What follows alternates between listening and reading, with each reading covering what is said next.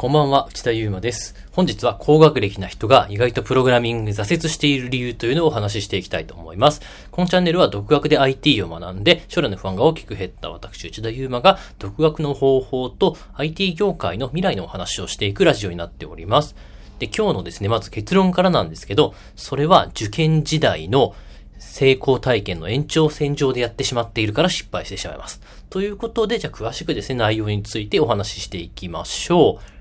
やっぱりなんかですね、新しいこと学ぼうと思ったら、基本的に僕たちって学校で学んだ学び方っていうのをやっていくんですね。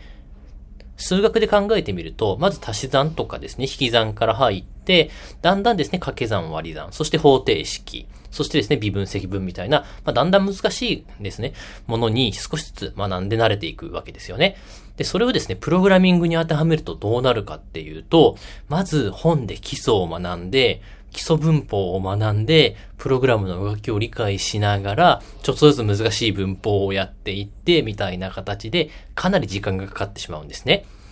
これまで失敗してしまったパターンっていうのをよく見てみると、その独学段階で結構飽きてしまったりですね、モチベーションが続かなかったり、そういったパターンがほとんどなんです。それはなぜかというと、学校の延長線上でやって、プログラミングを行う目的っていうのを見失ってしまうからではないかと僕は考えています。まあ、成功体験があるからこそですね、どうしてもその勉強の方法っていうのにまあ固執してしまうんだと思います。なのでですね、意外と見てみると、学歴高い人が失敗してて、僕はもう学歴高くないんですけど、学歴高くない人の方がうまくいってるんじゃないかなっていうような周りを見ていると状況になっております。じゃあですね、逆になんであんまり学歴が高くない人がですね、成功しているかっていうと、僕の事例なんですけど、僕の場合はですね、まず学校の勉強がそもそもあんまりできなかったので、そういった学校の勉強方法で一個ずつやっていこうなんて考えないわけですよね。それよりもプログラミングを始めたいと思った理由が、何か自分でアプリを作ってみたい。その時は具体的にこういったアプリを作ってみたい。まあ、当時はですね、求人サイトだったんですけど、それを作ってみたいっていうものがあって、それを実現するためにプログラミングをやりました。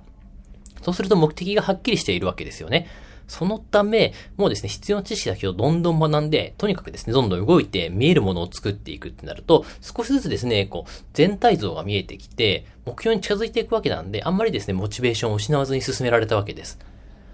逆にやっぱり一からやろうとして、なんか全てを完璧にやろうとしてしまうと、プログラミングって覚える情報がもう半端じゃない量なので、どっかでモチベーションが途切れてしまうっていうことが起こって失敗してしまっています。そのため意外と高学歴な人で、プログラミングをや自分で独学でやって学んで身につけたっていう人あんまりいないんですよね。そのため逆にあんまり受験とか就職でうまくいかなかった人っていうのは、チャンスの業界であると僕は考えています。そのためそういったうまくいかなくけど、プログラミングでちょっと逆転したいっていう方におすすめの方法としては、何かお金が稼げそうなアプリ、自分が得意な趣味ですね、趣味を活かしたアプリとかですね、ウェブサービスっていうのをまず作ってみることだと考えています。その時になんか既存のですね、儲かってそうなアプリとかウェブサービスを見つけて、そこから少し改善してあげるっていう方法で最初はいいと思うんですね。なのでそういった目標を作ってもその目標に向かってですね、ガンガン作り込んでいくぜぐらいの感じでいいので、とにかくですね、勢いでもうやっちゃってください。でそういう時にですね、なんか僕だとユーデミーとかで基本的なプログラミングをしながら、なんか基礎を全部学ぶっていうよりも、とにかくですね、一個アプリを作り切りましょうっていうようなコースを出しているので、ご興味あればですね、ぜひともプロフィールの方から見ていただければと思いますが、まあそういった方法で僕はうまくいったので、ぜひともですね、参考にしていただければと思います。それではですね、本日の内容以上ですが、これからもですね、こういった独学の方法とか、まあちょっとしたですね、tips なんかお話ししていきますので、ご興味あればフォローしてください。それではですね、本日も最後までお聞きいただきありがとうございました。それでは、さようなら。